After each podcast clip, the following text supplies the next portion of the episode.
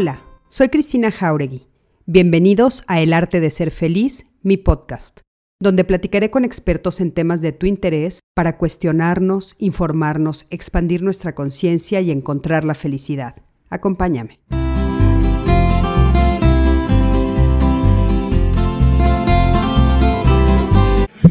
Hola, ¿qué tal?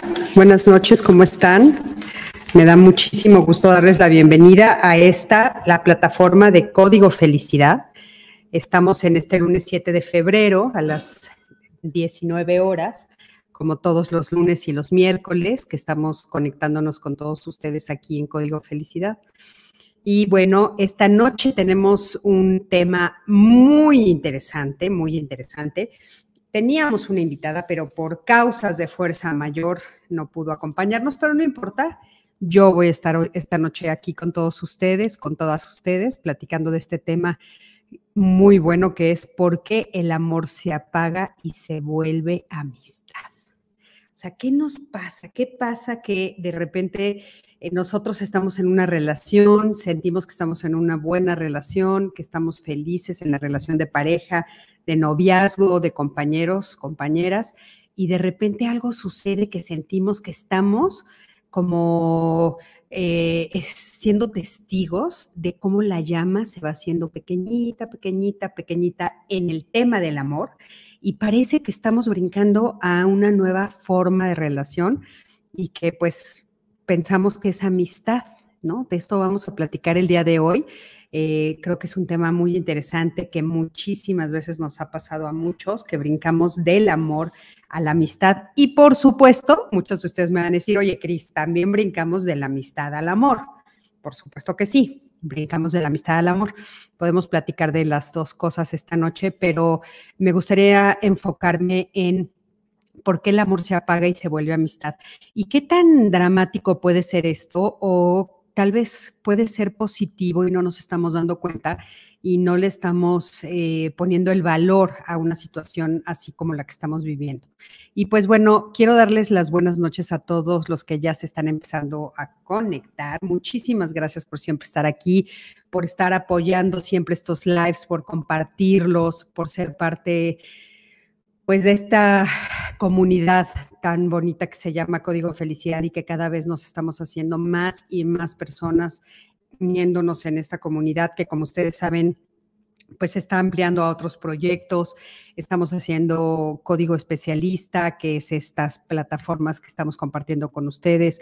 Código terapia, que próximamente ya va a estar eh, pues empezando a tener funciones, a ejercer las funciones. Todavía nos falta un ratito, que va a ser todo este tema de tener terapeutas, especialistas en las diferentes áreas de la salud mental, emocional y el desarrollo humano para poder atenderlos a todas y a todos de, a unos costos, pues por supuesto, bajos, a unos costos accesibles, dependiendo de cada persona, y también darles la paga que se merecen nuestros compañeros, los terapeutas y todos los eh, psiquiatras, psicólogos, coaches, etcétera, lo que se necesite. Y el otro es Código Mujeres, que como ustedes ya saben, ya arrancamos. Código Mujeres es los jueves, los jueves de Código Mujeres. Pero bueno, estos eh, lunes y miércoles se quedan para platicar de todos los temas y aparte platicarlos para hombres, mujeres, niños, niñas, eh, jóvenes, adultos, mayores, en fin, para toda la población en general. Entonces, bueno, pues buenas noches a Mariana Laines. Mariana querida, te mando un fuerte abrazo. Alejandro Méndez, ¿cómo estás, mi Ale? Gracias por siempre estar aquí. Yadira Mendoza, ¿cómo estás? Buenas noches. Si ya se están conectando de algún otro lugar de la República, me va a encantar. Hoy que tengo tiempo un poquito más de, de poder saludarlos, me va a dar mucho gusto. Monse Ábalos, ¿cómo estás? Gracias, gracias por estar siempre aquí. Patti, ¿cómo estás? Este, Patti Espinosa. Elvia, Elvia querida, te mando un beso enorme. Celia Ruiz, Odette Rodríguez, Sol Morado, mi querida Diana González ya también está por acá. Arturo Morel, ¿cómo estás, mi querido Arturo? Qué gusto verte por aquí. Me va a interesar muchísimo ver qué opinas tú de qué pasa con esta eh, este tema de por qué el amor se apaga y se vuelve amistad y si eso pues es, positivo o negativo, o cómo, cómo se vive. Lo has vivido tú, mi querido Arturo. Arturo también es alguien que ha estado aquí con nosotros en algunas otras ocasiones, un hombre que quiero mucho y que admiro mucho, un, eh, está siempre a favor de también de la sociedad, de ayudar, de eh, él, da eh, pues eh, mucho acceso a personas que estuvieron en la cárcel para la reinserción social. Entonces, pues extraordinario también. Mi Gaby García, fue tu cumpleaños. Mi Gaby, te quiero, tenemos que celebrar. Judith, feliz, buenas noches. Isa Moreno, desde Texas, Isa, ¿cómo estás? ¿Cómo está el clima por allá? ¿Cómo está por allá el clima? ¿Está frío? Aquí la verdad es que, bueno, pues yo estoy en Morelos, que siempre es la eterna primavera, es una cosa deliciosa. Susana Mercado, buenas noches. Mónica Manríquez, muchísimas gracias, Moni, por tus palabras. En fin, pues eh, muchas gracias a todos y no quiero que se me pase decirles que recuerden pues que nosotros trabajamos gracias a las donaciones que todos ustedes están haciendo para nosotros eh, a través de códigofelicidad.com. Es así como nosotros podemos pues tener, por supuesto, eh, el dinero necesario, que ya saben que ya empezamos a tener donaciones importantes para poder atender todo esto. Es bien, bien interesante eh, darnos cuenta cómo todos somos muy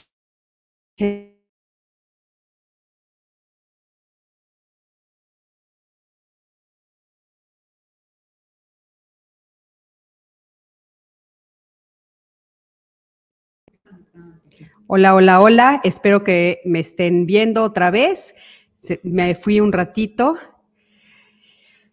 Judith, feliz. Nosotros tenemos los 10 grados de máximo nublado, frío, pero escuchándote muy contenta, Isa. Muchísimas gracias. Oigan, pues empecemos a hablar del tema, ¿no? Yo creo que aquí tengo algunos apuntes porque, como diría mi queridísima Brené Brown, cuando uno va a hablar de cosas importantes, tiene que tener un guion para que no se nos olvide. No es que no sepamos el tema, porque a veces creemos, ay, ¿cómo no va a saber el tema? No, es que realmente hay que apuntar para que no se nos olvide todo lo que queremos decir. Y la pregunta que, que nos estamos haciendo esta noche es por qué el amor se apaga y se vuelve amistad.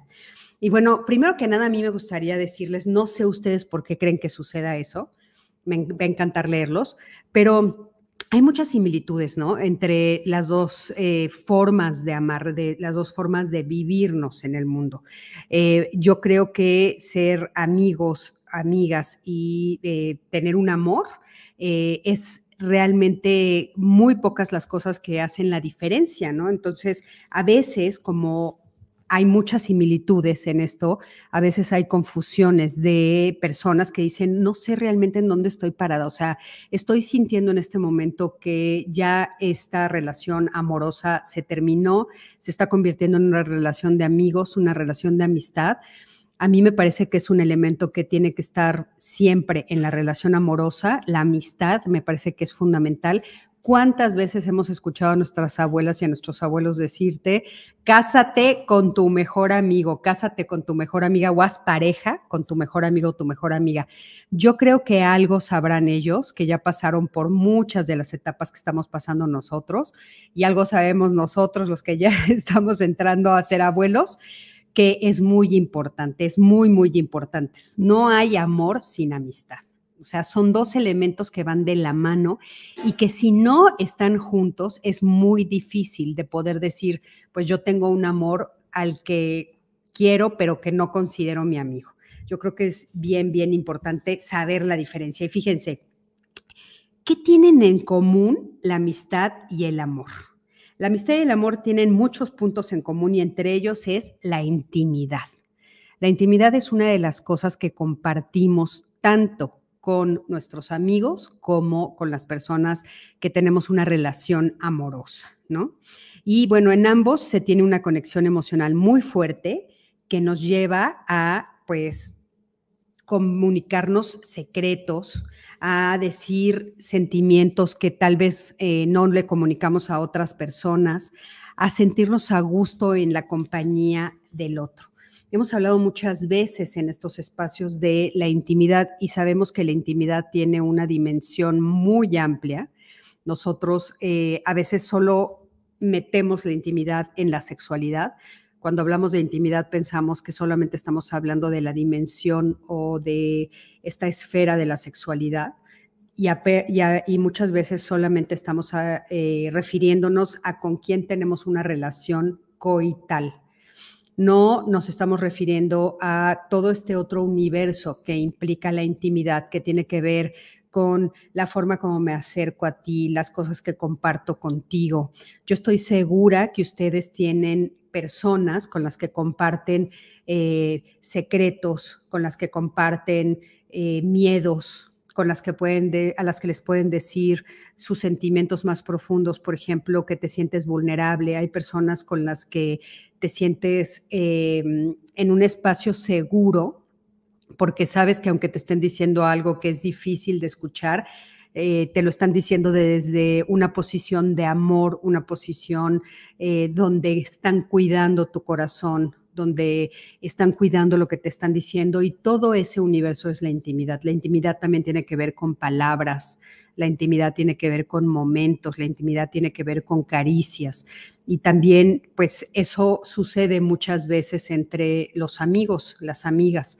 Es muy común ver que los amigos se abrazan, que se besen, eh, posiblemente no un beso en la boca, pero que se besen en la mejilla, que tengan abrazos eh, muy profundos y algunos se darán también de repente eh, besos ¿no? este, en la boca, ¿por qué no? Pero es como una dimensión muy, muy sutil la que hace la diferencia entre la intimidad con una pareja y la intimidad con un amigo. Entonces, ese es un punto en el que, pues a veces las líneas se pueden llegar a cruzar. Otra de las cosas que tienen en común la amistad y el amor es el respeto. Y tanto la amistad cuando el amor existe entre estas dos formas de relación existe muchísimo respeto. Eh, existe algo que es muy importante y que es un elemento que es fundamental en las relaciones, que es el em, reconocimiento por el otro. O sea, aparte de que hay eh, mucho respeto y mucho reconocimiento entre estas dos personas, hay mucha admiración. Respetan quiénes son, respetan sus gustos, eh, respetan, a, respetan a lo que se dedican, em, lo que hacen en lo cotidiano. A mí eso me parece extraordinario. He oído historias que son pues hasta cómicas nos pueden, nos pueden parecer, pero que hay, hay amigos que dicen, eh, tú dime, tú dime eh, que algo hiciste y yo lo único que te voy a preguntar es dónde lo enterramos, ¿no? ¿Mataste a alguien? ¿Dónde lo enterramos? Entonces es una broma que dicen entre amigos a veces que yo he escuchado y que dices, pues un amigo no te pregunta ni por qué, no te pregunta, no te juzga, no te dice que estás equivocado, eh, simplemente en el momento de la crisis está ahí contigo. Tal vez un poco más adelante, tal vez un poco más calmado, si se acerca y te dice, oye, creo que esta situación que estás haciendo no es la adecuada, pero por lo general son personas que se admiran, que piensan de la misma manera, que se respetan mutuamente, eh, que les gusta lo que hace uno y el otro. Eh, es siempre eh, hay como una consideración especial con ese tipo de personas y con los en los dos casos. Hay una consideración muy especial cuando se trata de mi amor y hay una consideración muy especial cuando se trata de mi amiga o mi amigo. O sea, son a las primeras personas que apuntas para una reunión, son a las primeras personas a las que les llamas por teléfono, cuando te despiertas en la mañana y tienes algo que platicar, pues es a tu pareja o a tu mejor amigo o tu mejor amiga, a la persona a la que le quieres hablar. Entonces eso también se comparte en la amistad. Y hay, mucha afinidad, que eso es bien importante también decirlo. Se nota que tienen intereses en común, valores similares, eh, aspiraciones también similares, gustos que ayudan a crear una fuerte eh, relación y un fuerte lazo emocional, que es lo que hace que se construyan estas dos formas de amor, ¿no? La amistad y el amor. Y eh, cuando hay afinidad, hay intercambio de ideas que fluyen, las personas se sienten en un espacio donde pueden compartir, compartirse y eso es siempre muy alentador, es muy rico, ¿no? Y tener una amistad o un amor así es maravilloso. y siempre eh, los momentos que compartimos con estas personas suelen ser momentos que van haciendo este vínculo cada vez más fuerte, más estrecho. Entonces, fíjense qué curioso, ¿no? Decir que por qué el amor se apaga y se vuelve amistad. A mí me parece que pues es una pregunta interesante en la medida en la que tal vez tendríamos que estar tranquilos cuando estamos en una relación amorosa y descubrimos que no solo es una relación amorosa, sino que también ahí hay una profunda amistad, que realmente es alguien con quien me siento con muchísima afinidad, donde siento mucha intimidad, donde tengo muchas ganas de estar en esa relación. Entonces, estas serían las similitudes que podríamos encontrar entre estas dos formas de relación. Y bueno, gracias, gracias a, todos los que se están, están escribiendo aquí y Judith, por ejemplo, nos está diciendo, mi esposo primero fue mi mejor amigo, después nos hicimos novios, nos conocimos cuando yo tenía 16 años y él casi 18 años. Duramos casi cinco años de novios. En noviembre pasado cumplimos los 39 años. Hemos pasado por muchas cosas, pero sí hemos crecido los eh, juntos. Tenemos cuatro hijos, dos mujercitas y dos hombres. Hoy tenemos siete nietos y nos divertimos mucho a solas. Judith, muchísimas gracias, gracias por contarnos tu historia. Y sabes qué, qué padre esto que dices, porque creo que también otro de los elementos muy interesantes entre la relación de amistad y la relación amorosa es la diversión. Yo me he dado cuenta que es uno de los elementos o de las, em, ¿cómo decirlo? Es uno, una de las formas de actuar que menos nos permitimos. Cuando nosotros entramos al mundo de los adultos, siempre nos dicen que tenemos que portarnos bien, que tenemos que ser muy serios, que eh, para ser personas respetables tenemos que portarnos seriamente, de esa manera tenemos que actuar, ¿no? Y entonces ponemos a un lado todo este universo de la diversión, ponemos a un lado el juego, la risa, eh, la, exploración de cosas nuevas, ponemos a un lado todo este mundo mágico que tenemos por lo general cuando somos pequeños, cuando somos niños, cuando somos niñas, y que conforme vamos creciendo, no sé por qué, no sé en qué universo o no sé a quién se le ocurrió, deciden que para que podamos ser adultos responsables, tenemos que dejar ese mundo a un lado. Me encanta esto que dice está eh, Judith, porque realmente yo creo que uno de los elementos más importantes en una relación amorosa y en una relación de amistad, en una relación familiar, es saber jugar, saber jugar juegos de mesa, saber jugar algún deporte, que la familia se reúna eh, jugando algo. Eso hace que los lazos sean eh, pues muy estrechos, pero también jugar en lo cotidiano reírte, divertirte, pasártela bien con tu pareja, eso es fundamental. Y bueno, ¿cuáles serían las diferencias entonces entre el amor y una amistad para poder darnos cuenta si estamos, en qué estamos parados, ¿no? Y aunque realmente yo consideraría que en muchísimas ocasiones se puede confundir, eh, querer a una persona como amiga no es lo mismo que desearla como pareja. Y entonces ahí ya entra una dimensión que no habíamos dicho en la relación de amistad, que es la dimensión del deseo.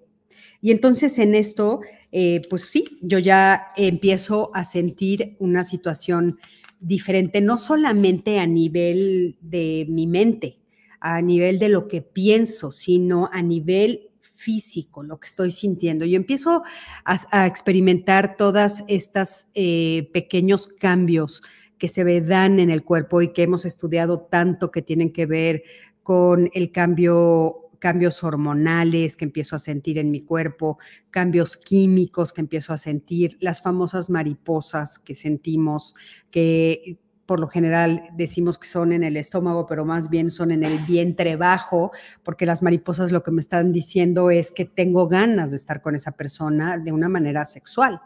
Entonces, eh, el no dormir en las noches, el pasarte toda la noche en vela y no poder conciliar el sueño porque estás pensando en esa persona, eh, eso es algo que empieza a cambiar la forma en la que yo me relaciono con una persona o con otra. Suele suceder que las personas empiezan teniendo una amistad y empieza a cambiar esa forma justamente en esta dirección que les estoy diciendo.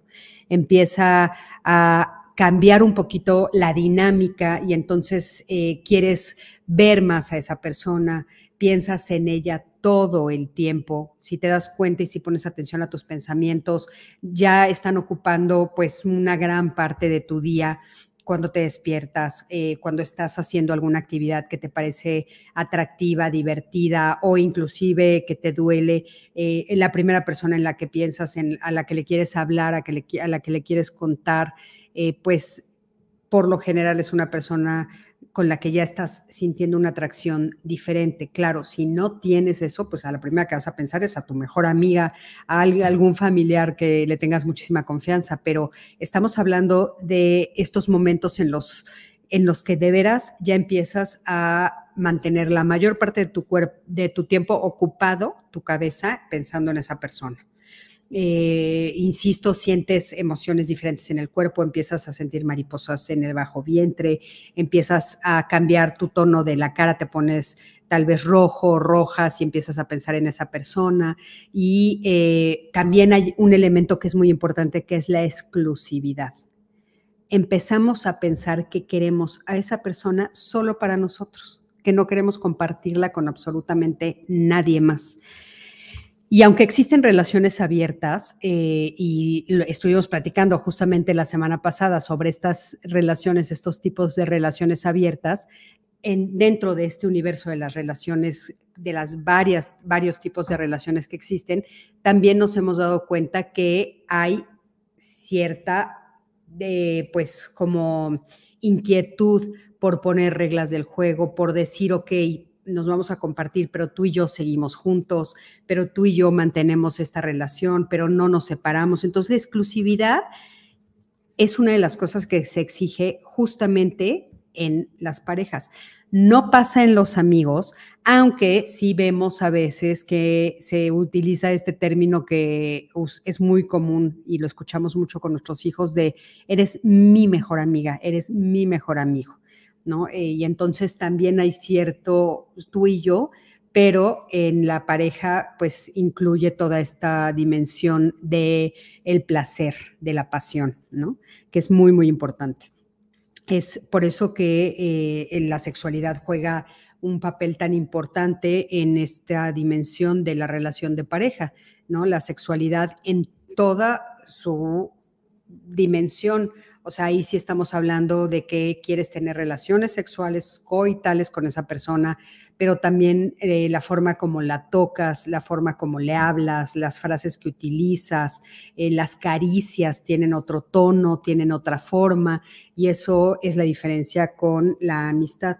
Y también un punto muy, muy importante que hace la diferencia entre el amor y la amistad es un proyecto de vida hay veces que nosotros como terapeutas lo que buscamos es que justamente las parejas formen un proyecto de vida, un proyecto de vida en común que involucre la relación de pareja y que entre las dos partes se den cuenta que tienen que cuidar ese elemento en común que es el proyecto de la relación, hacia dónde va a caminar esta relación, qué pasos vamos a dar con esta relación, hacia dónde queremos llegar, qué proyectos vamos a tener.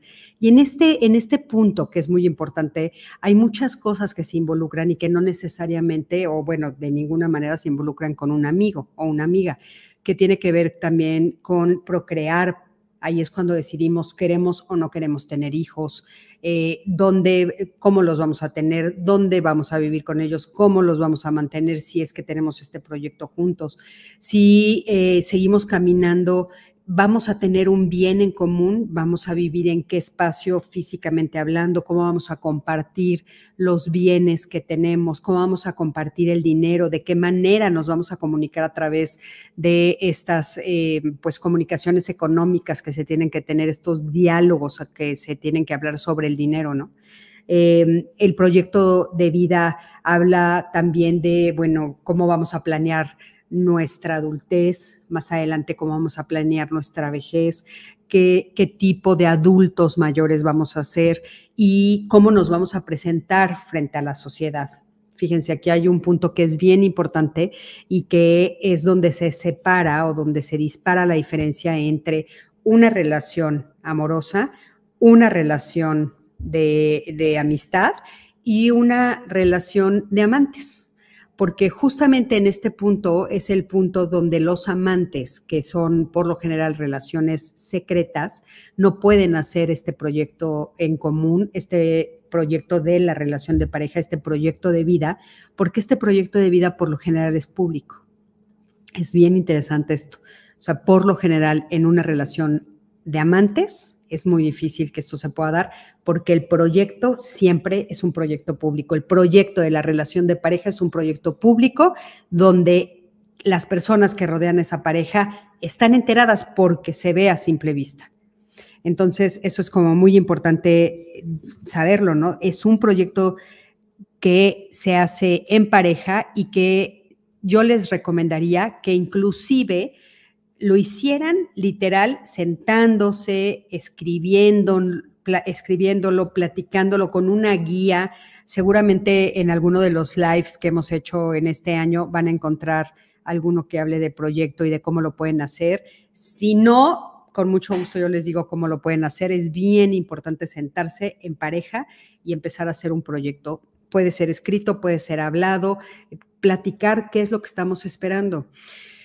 Fíjense que justamente ahorita estamos eh, pues en un momento por pandemia en el que muchas parejas se están dando cuenta que ese proyecto no lo tenían platicado y al estar eh, metidos tanto tiempo juntos en el mismo espacio, en el espacio familiar, por lo que ha sucedido por el confinamiento, han tenido que enfrentar esta realidad, que se habían separado emocionalmente hace muchísimo tiempo, que los proyectos en pareja eh, no estaban caminando en el mismo sentido o ni siquiera se lo habían se habían sentado a platicarlo y que tantas horas en el mismo espacio los obligó a darse cuenta pues que no estaban caminando en el mismo espacio. Hemos encontrado a muchos que han podido reconstruir la relación y empezar a caminar otra vez de una manera diferente. Han buscado muchos ayuda terapéutica, pero muchos otros han tomado la decisión de divorciarse a raíz de esto. El núcleo de los divorcios por lo general es crecimos en direcciones opuestas y esto es terrible, ¿no? Vamos a ver qué nos están poniendo por aquí. Mariana dice, definitivamente la amistad es indispensable en las relaciones de pareja. Si la amistad se apaga, ¿cómo podemos trabajarla o recuperarla? Mariana querida, una, eh, lo que estábamos diciendo, uno de los elementos fundamentales para recuperar una relación, la que sea, es el respeto. Y desgraciadamente en los divorcios, una de las cosas, porque aquí nos están empezando a preguntar mucho sobre divorcio, después de un divorcio se puede recuperar la amistad muchas veces lo que sucede con los divorcios es que para que un divorcio suceda, tenemos una falsa creencia de que tenemos que pelearnos a muerte con la otra parte de la pareja. ¿Y, para, qué, para qué tenemos esa falsa creencia o por qué o de dónde nace esa falsa creencia?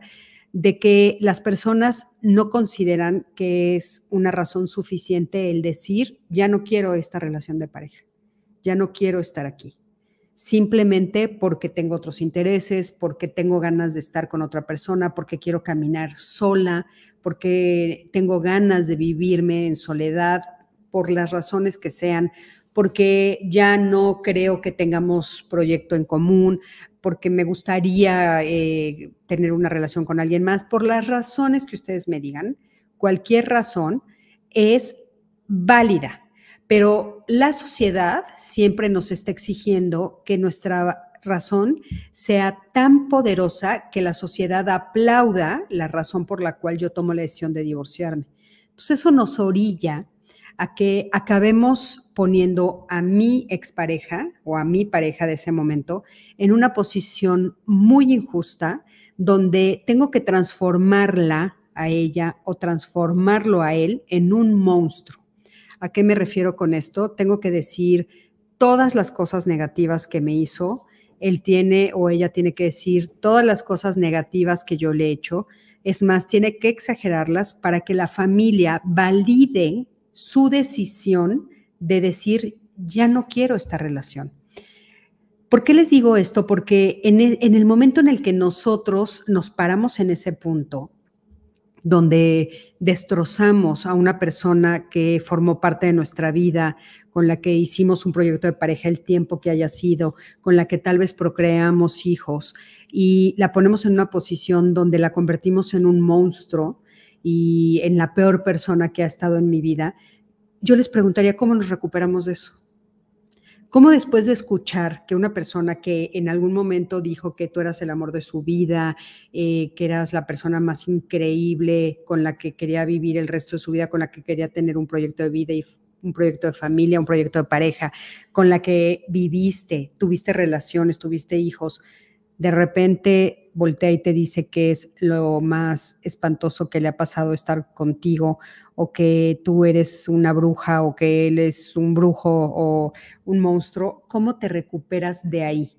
Yo por eso siempre estoy a favor de que no maltratemos y que las personas validemos a quien quiera tomar la decisión de terminar una relación amorosa simplemente con el hecho de decir ya no quiero más y no tengamos que exigirles a fuerzas que pongan sobre la mesa todo el lado oscuro o todo el lado negro de la relación para decirle, ah, no, entonces sí tienes razón.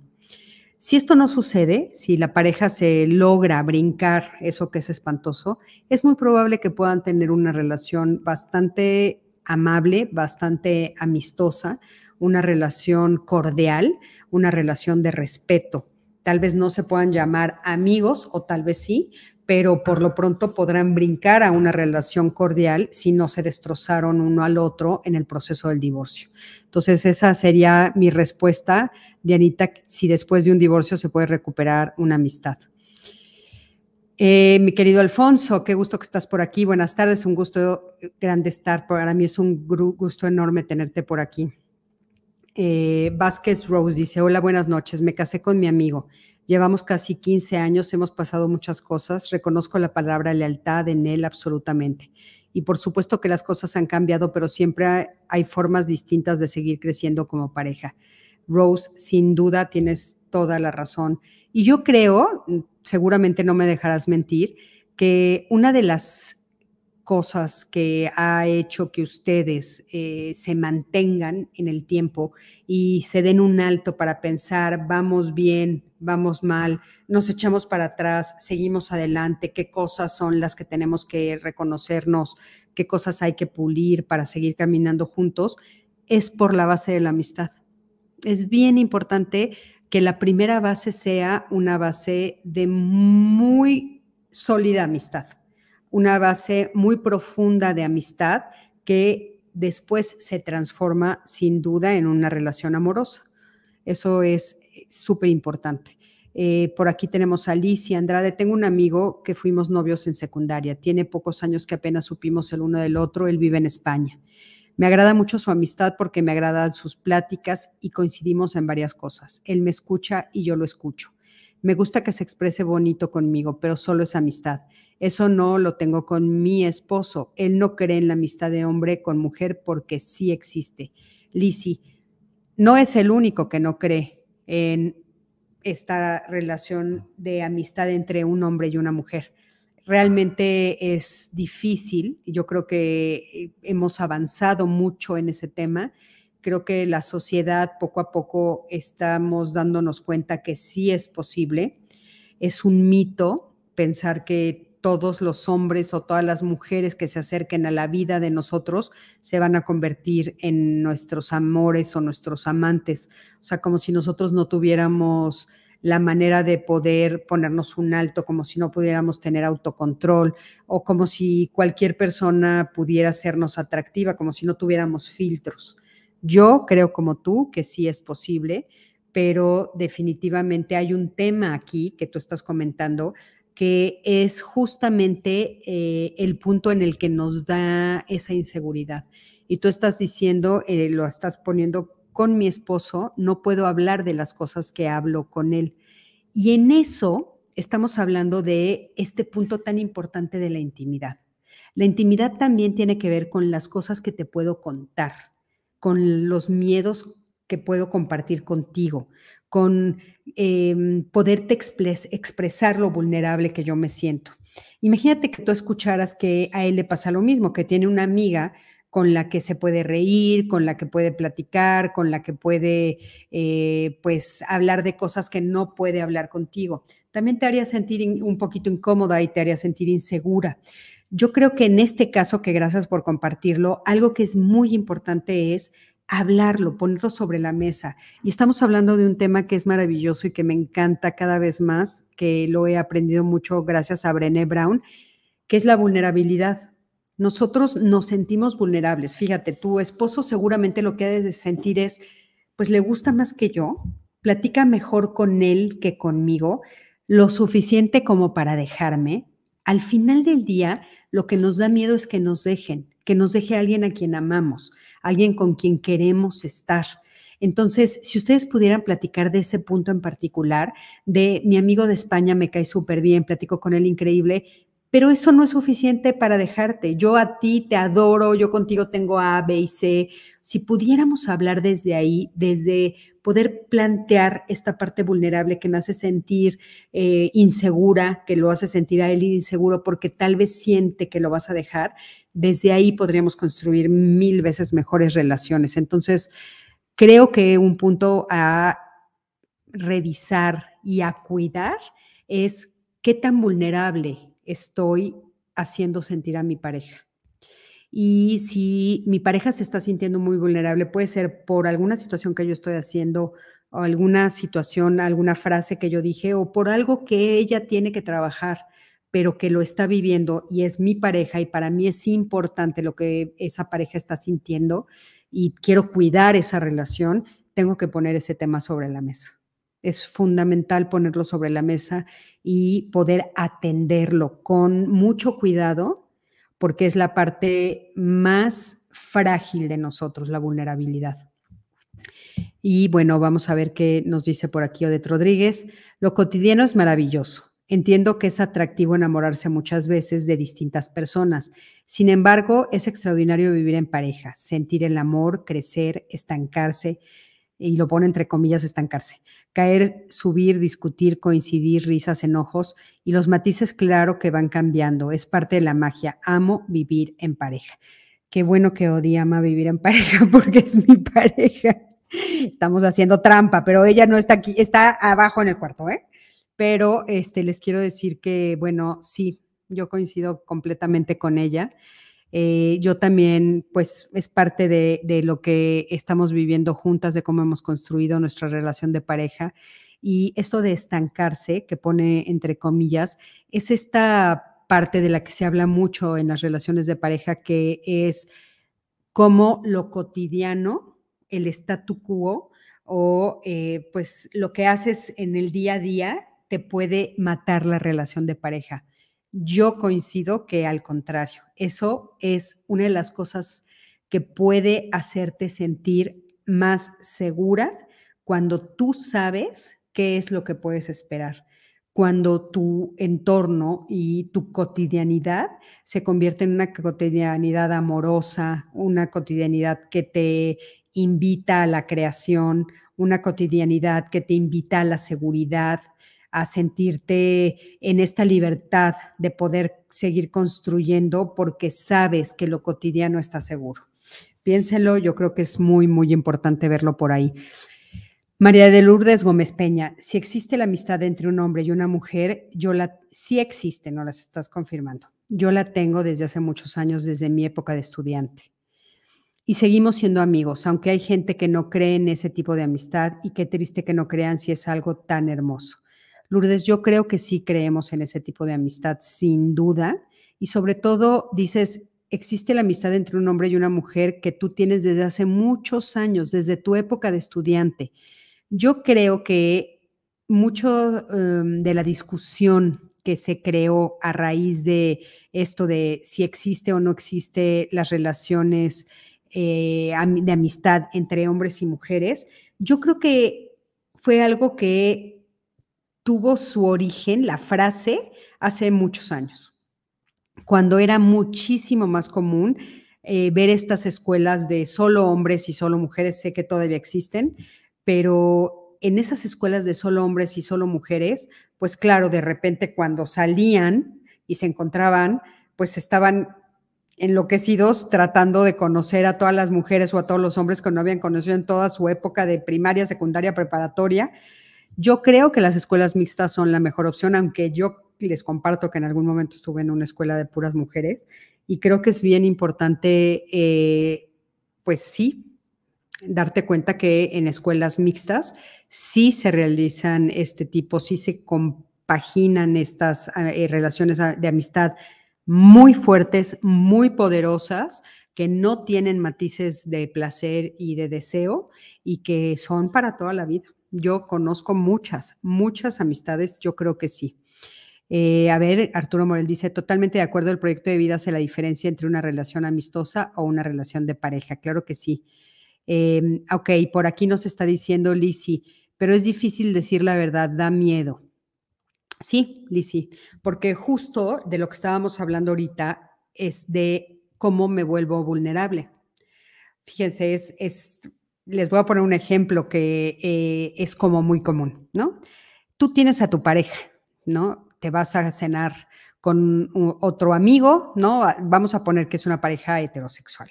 Entonces hay un hombre y una mujer y se van a cenar con un amigo de ellos. Y este amigo llega a la cena con una mujer súper atractiva, pero no solo atractiva porque físicamente sea una mujer guapa, sino que también es una mujer que tiene facilidad de palabra, es amable, eh, tiene algo de trabajo que es muy interesante y puede platicar de eso, pero también sabe de política. Y entonces tú estás sentada con tu pareja, ves esta escena y te das cuenta que tu pareja se empieza a fascinar por esta mujer. Pero el amigo también está fascinado, ¿no? Y tú también, tú también te fascinas porque es una mujer atractiva, es una mujer que platica de cosas interesantes, es una mujer inteligente, eh, hacen clic inmediatamente, pero te empiezas a sentir insegura te empiezas a sentir vulnerable porque hacemos el escáner y casi siempre les aseguro que cuando hacemos un escáner es, bueno, se los firmo, casi siempre salimos mal parados nosotros. Haces el escáner con ella y dices, claro, pues ella es más bonita que yo, es que ella es más inteligente, tiene un trabajo más padre, pero aparte velo a él, ya está vuelto loco y todo eso está en mi cabeza, ¿no? Y pasa la cena y claro, todos están riéndose, tú también te estás riendo, pero te estás sintiendo vulnerable, te estás sintiendo incómoda. Vamos a el, el, ahora sí que el capítulo B, la escena siguiente. Estás en el coche estás un poco seria. ¿Por qué? Pues porque te estás sintiendo vulnerable, te estás sintiendo insegura, porque acabas de experimentar que a tu pareja otra mujer le pareció muy atractiva. Y lo viste y lo viviste. ¿Por qué? Pues porque estás ahí y porque eso no es ajeno a nadie. Y entonces, oye, ¿qué traes? Te pregunta tu pareja, ¿no? Y tú, no, nada. No, no, ¿cómo? ¿Estás seria? No, no tengo nada. Eso es típico, ¿no? Y entonces, ¿estás enojada por algo? No, no, no estoy enojada. No, estoy cansada. Ok. Pero no estás enojada ni estás cansada, estás furiosa. ¿Qué es lo que sucede? Que entonces puedes empezar a hacerle la, la ley del hielo, a una noche que fue maravillosa o que fue muy agradable, hacerla muy desagradable o seguirte con tu idea en la cabeza, dándote vueltas de, claro, él quiere con esta mujer, ya me va a dejar, es que siempre pasa lo mismo y empiezas a hacerte historias, ¿no? Vamos a la, la, la escena que sería la ideal. Sé que hablar de los ideales es difícil, porque pues estamos hablando tal vez de algo que es inalcanzable o que creemos que puede ser inalcanzable, pero les voy a poner el ejemplo de la escena ideal, de una escena en la cual nosotros ponemos nuestra vulnerabilidad por enfrente y es bien tratada. Vamos a la siguiente escena. Te subes al coche y estás seria. Y entonces tu pareja te pregunta, ¿qué te pasa? Y entonces tú haces contacto con, me siento incómoda ¿Por qué, amor? ¿Qué pasó? Pues es que me di cuenta que, vamos a ponerle un nombre, este, Mariana te pareció muy atractiva. Y entonces, ¿qué sería lo ideal? Pues que él me dijera que sí. Porque si él me dice que no, me está mintiendo porque yo lo vi y lo viví y lo experimenté y lo sentí, porque las emociones se sienten, son energía y las siento en mi cuerpo. Entonces él me tendría que decir, sí, sí es una mujer muy atractiva. Sí, Mariana me pareció muy atractiva. Y entonces, ¿cuál es la, la siguiente pregunta que tengo que hacer? La siguiente pregunta que no me va a volver loca, porque si él me dice, sí, me parece muy atractiva y yo ahí me quedo, pues me voy a volver loca de celos. La segunda pregunta es, ¿más atractiva que yo? ¿O tan atractiva como para dejarme? Eso es la pregunta que tenemos en la boca, pero que es muy difícil decirla. Pero imagínense si pudiéramos tener una relación de pareja en la que pudiéramos decir algo así de profundo, así de doloroso, que nos da tanto miedo escuchar, pero que tenemos que poner sobre la mesa y decir, tan atractiva como para dejarme a mí, y entonces que mi pareja haga la reflexión. Si él y yo tenemos muchos años juntos, si tenemos una, un proyecto de pareja, si estamos haciendo cosas juntos, si hemos caminado hacia ahí con complicidad, con la verdad, con respeto, con admiración, es muy probable que la respuesta sea no, mi amor. Es muy atractiva, pero no te voy a dejar por Mariana. Y ahí acaba todo. ¿Se dan cuenta? Ahí acaba todo. Si en ese momento él me dice, pues sí, es mucho más atractiva que tú y te voy a dejar, estamos hablando de otra cosa. Estamos hablando de una relación que ya se había terminado hacía mucho tiempo atrás. Entonces, eso sería lo ideal.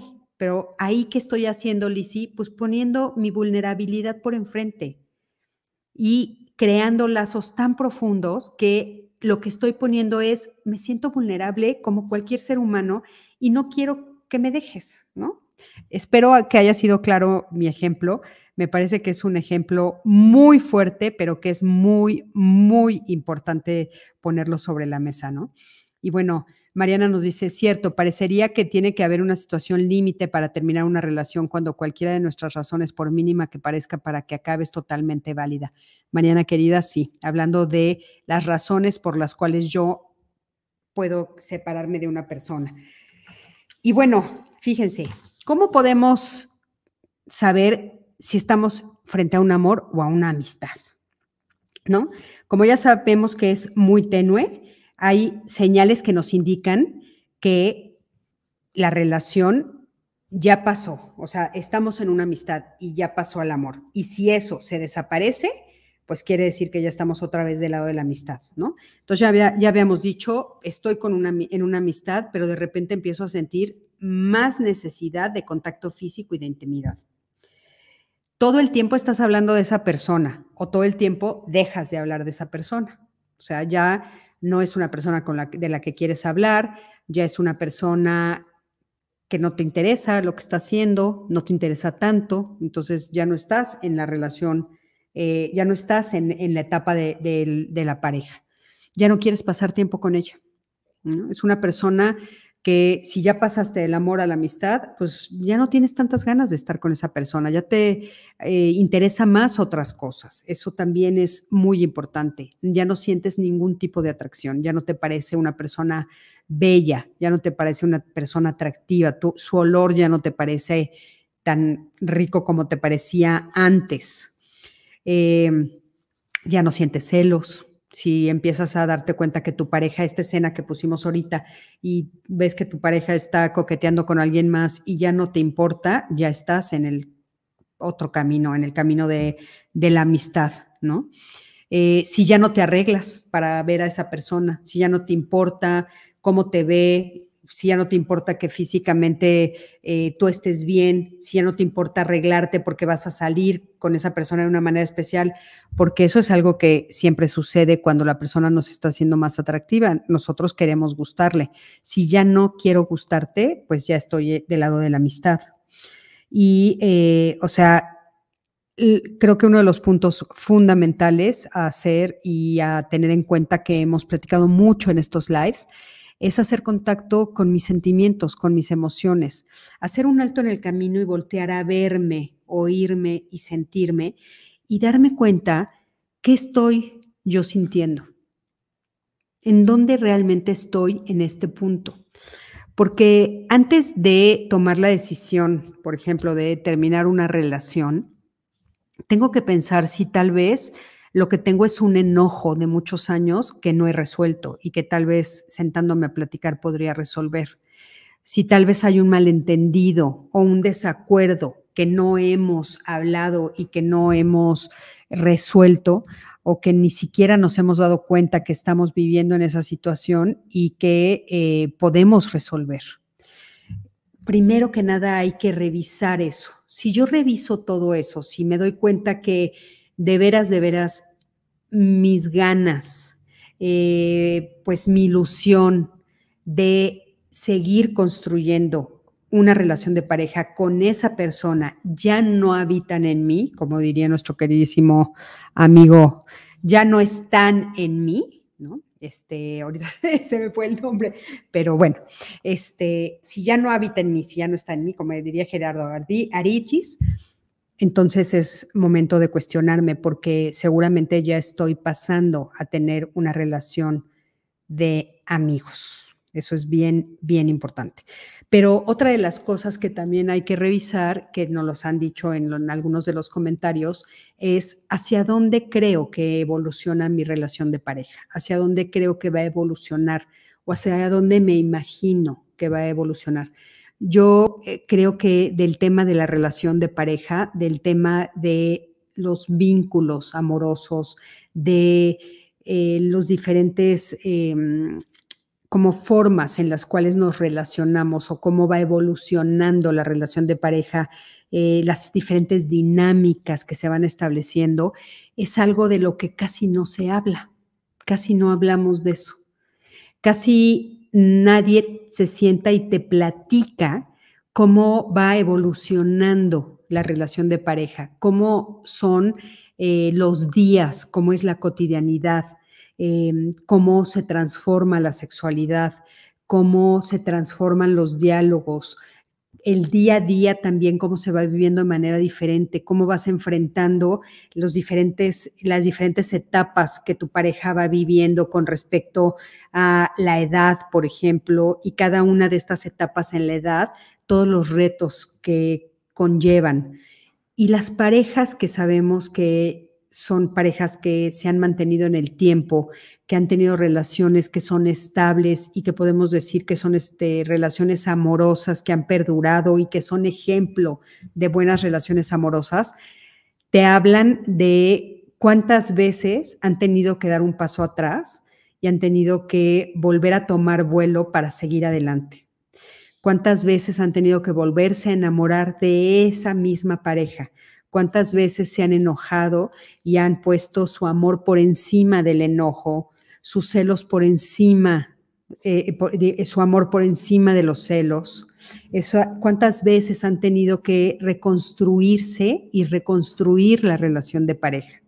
Solemos pensar que las relaciones que son relaciones que han tenido éxito en, el tiempo, las que volteamos a ver, que pueden ser las de nuestros abuelos, nuestros padres, amigos, conocidos, eh, parejas de, de papás de amigos tuyos que a la distancia los observas y que consideras que son muy buenas relaciones de pareja, yo te aseguro que si platicas con ellas, te van a decir que en el tiempo han tenido que construir, que muchas veces han sentido que podrían soltar la toalla y que sin embargo han tenido la paciencia suficiente y han tenido el amor suficiente como para seguir construyendo, a pesar de que parecía que toda esa figura se había caído, que la construcción estaba destrozada. Creo que eso es como fundamental para poder eh, tener una relación de pareja, ¿no? Eh, por aquí también nos está diciendo Lisi, y cuando ya no esperamos nada el uno del otro, cuando ya no espera nada el uno del otro, Lisi, la pregunta es, ¿cómo sabes que ya no espera nada de ti?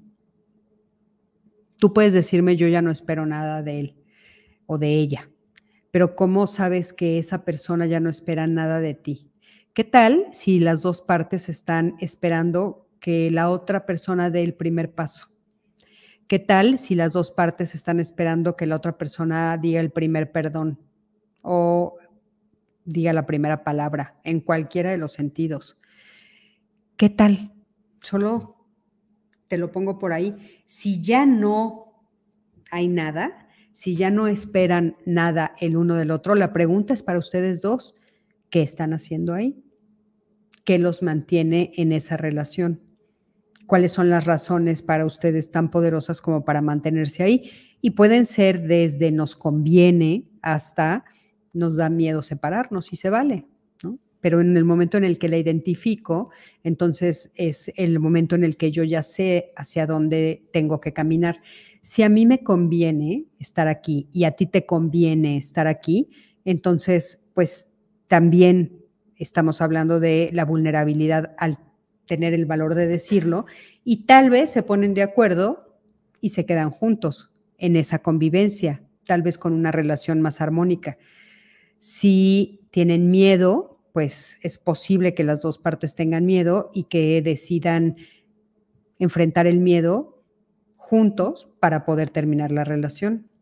Hay muchas fórmulas, pero habría que ver de qué estamos hablando.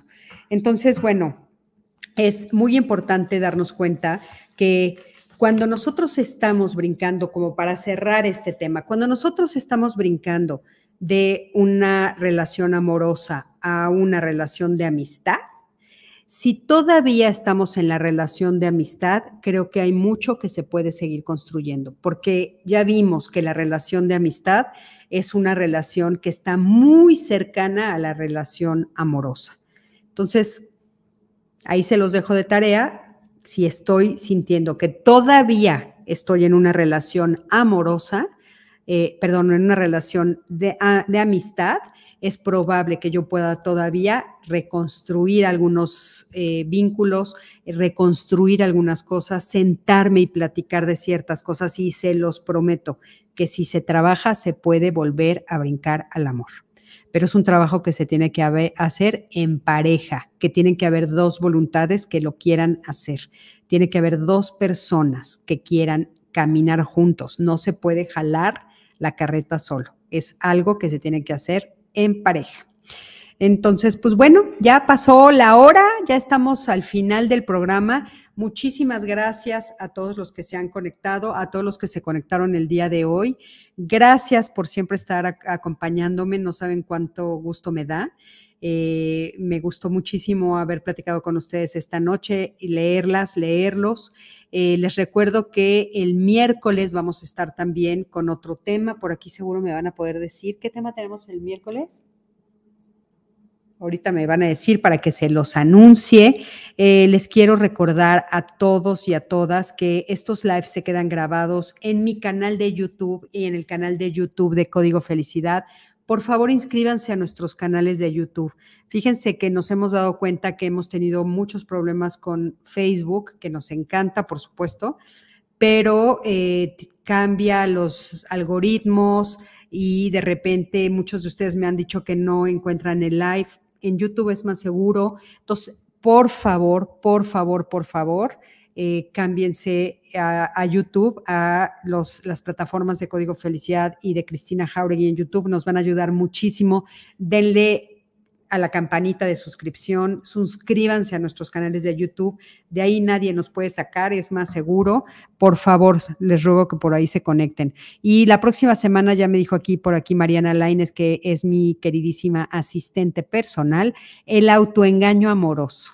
Vamos a hablar de cómo nos engañamos. No sé en cuántas personas me han hablado para decirme, no, no, no, es que de veras, de veras, de veras que sí me quiere, sí, sí me quiere y las cosas que me cuentan son terroríficas, o de personas a las cuales están engañando, casi, casi al amante se los pasan por enfrente y siguen diciendo que no es cierto y que no es real y que no es verdad.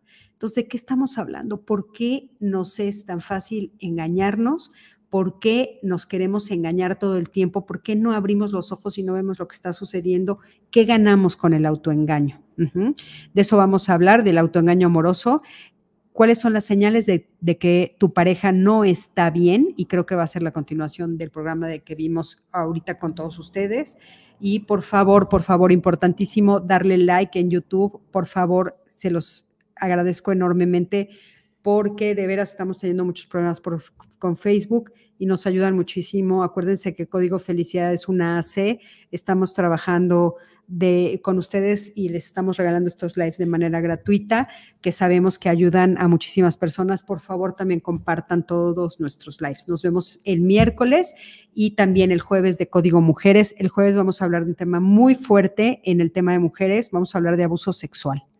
Eh, hemos tenido muchos casos y me vi en la necesidad de decir, lo abrimos porque lo abrimos, porque muchas de ustedes se acercaron a nosotros hablándonos de este tema de abuso sexual y que lo han vivido desde niñas. Entonces ese es el tema que vamos a tratar. ¿Por qué las mujeres sufrimos tanto de abuso sexual? ¿Por qué somos eh, pues el blanco tan fuerte, tan fuerte de tanto maltrato? De eso vamos a hablar el próximo jueves, pero antes, el miércoles nos vemos por aquí. Les mando un beso enorme. Gracias a todos por conectarse y nos vemos próximamente. Buenas noches a todos. Hasta luego.